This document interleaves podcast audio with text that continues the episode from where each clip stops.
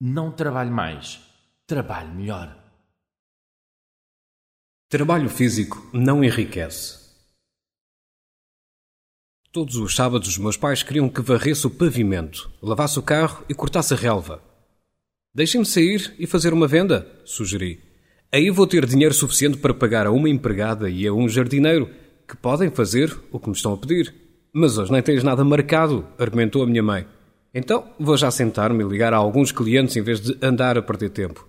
Todas as semanas a conversa era a mesma, até que me mudei para um apartamento só meu e contratei uma empregada doméstica e uma secretária para me poder concentrar naquilo que faço melhor.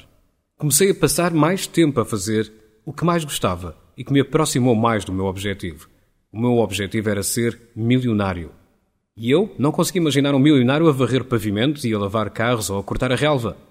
Pelo que via nos filmes, os milionários andavam sempre bem arranjados, bem vestidos e eram bem falantes. Passavam a maior parte do tempo ao telefone ou em reuniões com clientes e sócios.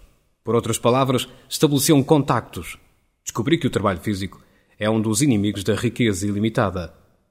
É um facto que a maior parte das pessoas que trabalham fisicamente nunca enriquecem, porque usam menos de 10% dos seus talentos.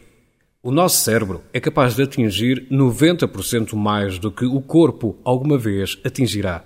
É a derradeira e mais sofisticada máquina de fazer dinheiro. Use-o sempre que puder.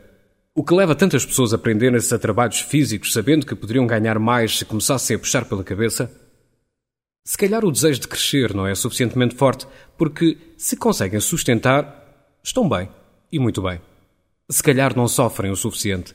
Que tal uma dorzinha auto-infligida?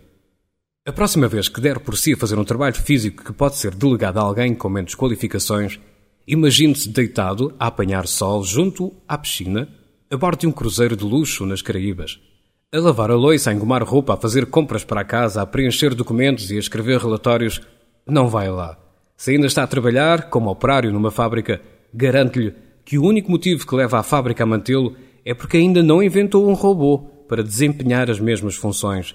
Este ano a Brisa substituiu muitos postos de trabalho nas portagens por máquinas automáticas para receber o dinheiro.